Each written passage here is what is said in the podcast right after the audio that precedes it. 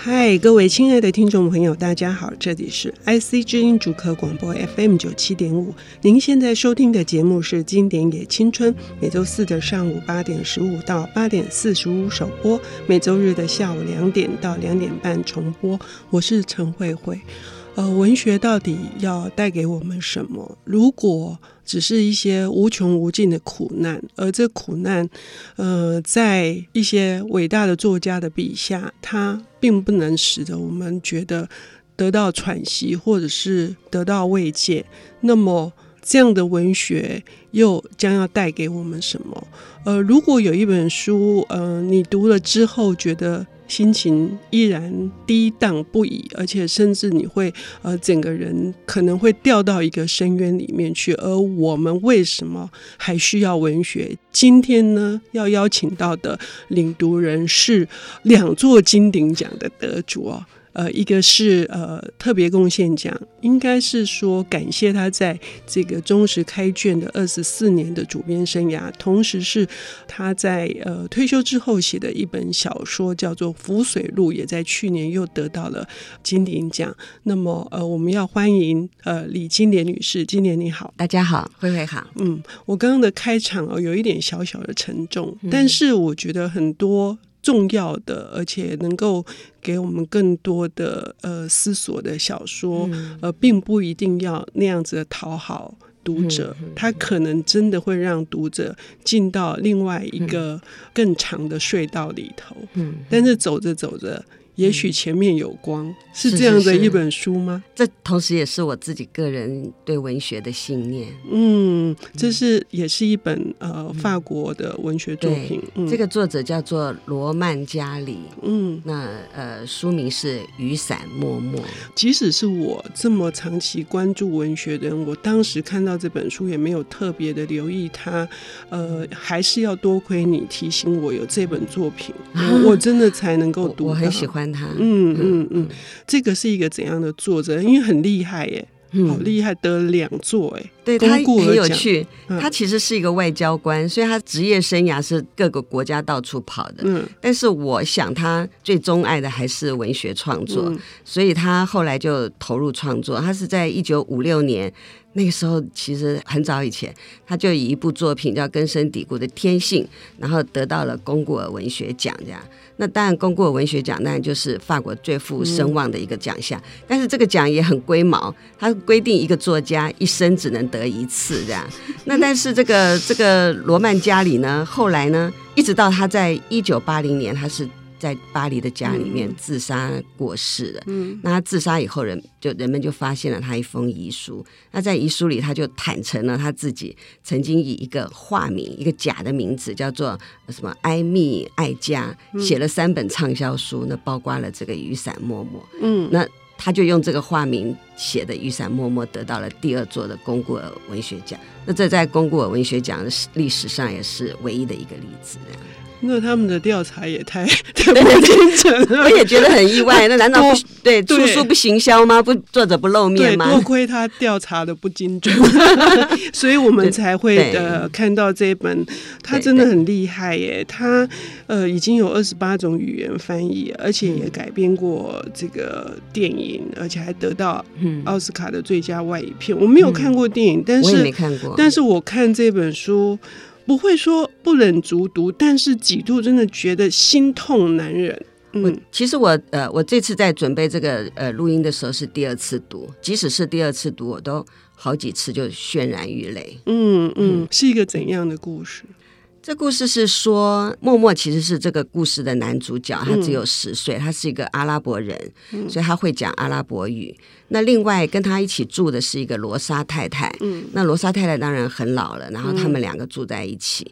呃，罗莎太太是犹太人，那他们非亲非故，为什么会住在一起呢？因为罗莎太太她年轻的时候也颇有几分姿色，从事的是妓女的工作。那这个作者在这个小说里面称这个性工作者说用屁股照顾自己，所以也就是他们谋生的工具。那但是因为他是犹太籍，所以他在二次大战的时候。他就被送到了集中营去，嗯、所以这个集中营的经验当然对他来讲是一个一辈子没有办法抹灭的恐惧。嗯嗯。那后来他大战结束以后，他也没有什么姿色可以去从事性工作，所以他就开始领政府的补助，然后来照顾一些呃被遗弃的孩子。嗯，那默默其实就是一个被遗弃的孩子。这个罗莎太太最多的时候应该照顾了七个小孩，嗯嗯、那这些每个小孩子都是命运不济啦。嗯，那在罗莎太太的照顾下，那她有的小孩就被领养走，但是罗莎太太最喜欢的就是默默，嗯，所以默默就是一直都陪伴在罗莎太太的身边。那罗莎太太呢，重达九十五公斤，是一位胖太太，嗯，然后他们住的是一个非常老旧的、没有电梯的七层楼的公公寓，嗯、所以呢。这个故事其实就是写罗莎太太身体不好，她人生最后的时光。嗯，那雨伞又是什么？为什么叫雨伞默默？他的小名叫默默，但是在这个小说里面啊，他有一个玩伴，他其实是一个非常孤独，然后他不知道爱是什么的一个小孩，他也希望被爱，这样。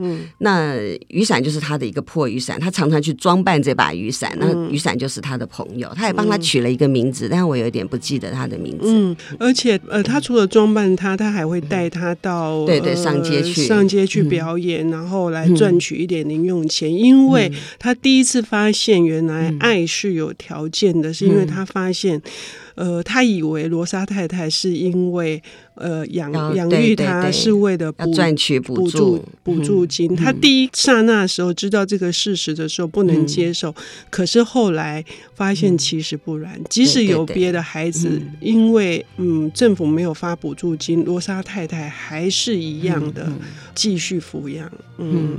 嗯所以，即使他无父无母，但是默默还是受到了这样子的照顾。而现在，罗莎太太因为身体不好，可能随时都会离开，而。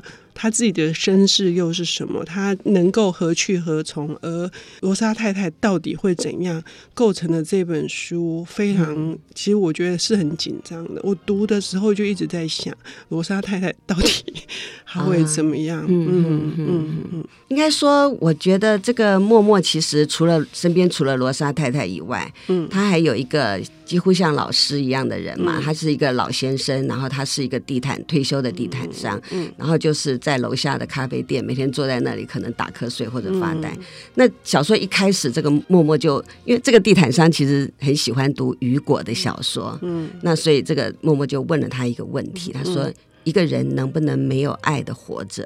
嗯，所以他其实一直在追寻这个答案。嗯，那这个答案其实就在默默跟罗莎太太之间的关系里，我们也读到了这个答案。嗯，嗯嗯，那他们其实是互相拥有彼此。到最后就终于彼此了解，嗯、他们是互相拥有彼此的。嗯，呃，可是这里面因为是一个呃，他们身处的环境非常的，嗯、应该是我们无法想象的地层，嗯、是一群有各式各样的种族，嗯、也有黑人，他们住在那栋破公寓里头。嗯但是罗莎太太甚至最后不能下楼了，因为她的身体，对，她最害怕的事情是她得癌症。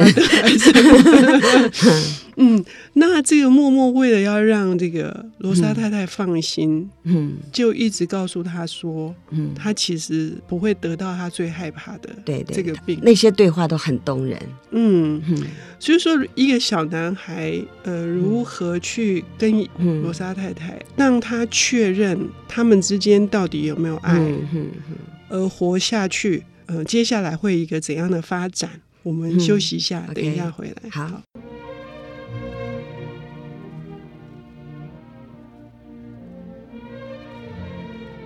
欢迎回到 IC 之音竹科广播 FM 九七点五，现在进行的节目是《经典也青春》，我是陈慧慧。我们今天邀请到的领读人是以《浮水路》得到了金鼎奖的呃李青莲女士。今年我们今天谈的这部两个龚古尔奖的作者，可能台湾还不是那么熟悉她。可是希望借由今天的节目，大家能够多多关注这本书，叫《雨伞默默》。雨伞默默。嗯，刚刚说他是一个十岁的孩子，但是他面对呃他的养母这个罗莎太太，很可能不久于人世。当他看到罗莎太太，他已经甚至有一点失智的状态，然后把自己打扮的，就是很妖艳，嗯，穿日本和服，穿日本和服，他不忍卒睹，嗯，就他真的没有办法看到那个已经神志不清的罗莎太太的各种行为举止，他就不得不跑到街上去。对，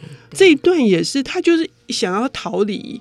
然后逃离的那个过程，可以跟我们分享一下。他不只是逃离，我觉得如果说今天我们来看在这个像默默这样的一个角色，嗯、如果是在好莱坞电影里，他的发展是什么？他当然就是在街头流浪，嗯，然后在街头里变成了一个小混混，变成一个黑道，嗯、变成杀人放火。嗯、但是我觉得这个作者其实是非常的温柔敦厚，嗯，然后。他让默默不是这样，嗯、他到了街上，其中有一段，他跟着一个女的回到了一个、呃录音室，配音配音室，那个女生是一个帮电影演员配音的。嗯一个角色嘛，哈、嗯，嗯、然后他也看到了，因为他第一次看到了电影倒带，然后最后他还跟他回家，嗯，他回家了以后，在很短暂的一个时间里，他成为了一个家庭里仿佛是一个正常的孩子，嗯，嗯。然后那个家庭的爸爸妈妈还请他吃冰淇淋，听他说故事，对对对，说他的一生的。这个部分的处理啊，我就会觉得说，这个作者是多么的温柔敦厚，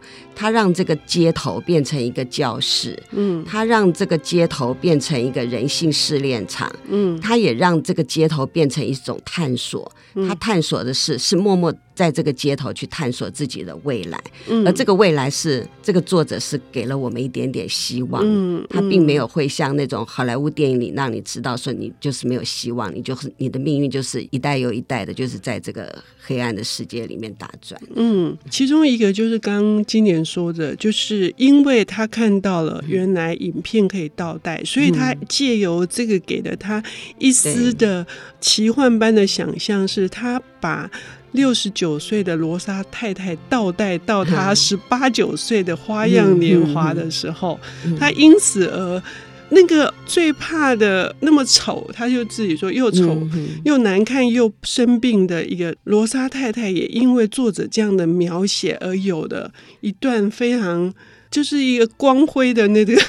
其实这个作者很有趣，他其实三不五时都要去。触及到罗莎太太爱美的那个部分，就对女性是很友善。好，这是第一个。第二个是因为那个善良的配音员，对对对，最后不但他先生也善良了，嗯、让。让那个默默可以把他所碰到的委屈、害怕，全部都可以宣泄出来。这是你说的，这就是这个作者给我们。对，他非常，他没有把我们丢到深渊里。当然，你也会去怀疑，真有这么可能吗？嗯，但是我们宁愿相信嘛，哈。所以我也感谢这个作者。嗯，可是这过程当中的呃，无数的，我觉得那个折磨、那个苦难。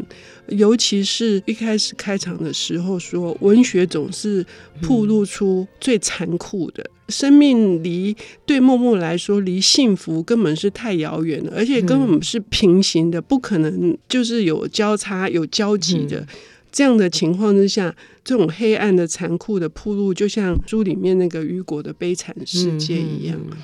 嗯，到底那个企图是什么？嗯，我最近正好读到一篇文章，那篇文章举了一个例子，就是《爱丽丝梦游仙境》。他觉得说，爱丽丝进到一个那个梦境里，她见到了很多很恐怖的事情，什么什么砍人头啊，什么。但是有一个很重要的重点是，她进去了，但是她也出来了。嗯，那我觉得像雨伞默默，其实就是一个这样的一个例子，这样。嗯，那为什么我会这样子说？就比如说，好，我我也许我透露一下，最后当然罗莎太太。结局不会很好，因为她已经是病入膏肓了嘛。这样，那这个小默默呢，他就又一次的去问了这个地毯商，问了一个问题。他说：“一个人没有可以爱的人，他还能够活下去吗？”那我们从这句话里面就可以知道，他在整个漫长的过程里面，他虽然。开始曾经怀疑过罗莎太太是为了赚钱而养育他，嗯、但是在很多很多的过程里面，他已经知道他罗莎太太是他可以爱、可以去相互依存的人了。嗯、那他罗莎太太要生命快死了，那怎么办呢？他是不是没有可以爱的人，他就是不是就不能活下去了？嗯嗯、但是我觉得这是一个非常深刻的疑问啦。嗯、但是我会觉得说，默默在这个过程里面，他已经学会了，已经懂得了怎么样去爱。嗯、那一个懂得了怎么样去爱的人。他当然可以活下去。我是比较正面的去看待，这也就是说，就我们读者来讲，我们走进了一个几乎这个没有希望、没有前途、没有人生的一个小孩，他甚至于都没有去读书，对吧？嗯，那你没有进学校，他有什么希望？那个作者给了我们一个悲惨世界，嗯，但是我他也预留了一个很大的可能性。这个默默很可爱，他其实很想当警察，嗯，那我们去假想一下，他将来会不会当警察？但是同样的，在这个小说里，他也预留了一个伏笔。那那个默默至少讲了两次，他将来要写一本。悲惨世界，嗯，嗯，那我们当然不可能看到他写的悲惨世界，因为这是一个虚构的。但是我们看到了雨伞默默，嗯，那我们也相信这样一个小孩，他已经学会了，他在这个过程里他就学会了爱，他当然有勇气可以活下去。嗯，这本书非常令人动容哦，尤其是当默默知道自己的身世的秘密，嗯，他在瞬间之间从十岁变成十四岁。嗯这个给他一个晴天霹雳的这个。呃，作者还是用很幽默的对，然后他居然说，因为他老了，所以他已经有老经验可以面对，嗯、可以面对所有的这些变故了。我觉得那一段很有意义。他、嗯、比如说，他终于跟他自己的亲生父亲见到面，见到面，但是没有相认嘛。嗯、那这里面其实也告诉我们说，罗莎太太不是他的亲生母亲，但是他们的爱却是这么深刻，他们彼此拥有，彼此依存。嗯，但是亲生的父亲他却根本就不想跟他相认。嗯，所以其实血缘不是决定爱的唯一的条件。嗯，而且还有一点是我们刚刚稍微聊到的，就是可能没有时间去谈，但是这里面除了爱的依存之外，因为这样子互相的拥有而能够有力量继续走下去，嗯、还有一个我认为很重要是今年也点出来，是关于这个活下去的尊严这一件事情。嗯嗯嗯、那那个到底是什么？我们要留一个这样的悬念给读者，让听众朋友们来。来翻开这本书，呃，也许各位也有一些其他更呃深刻的体会。谢谢金莲，谢谢谢谢大家。本节目由 IC 之音与 Rimu 阅读最前线联合制作，经典也青春与您分享跨越时空的智慧饗宴。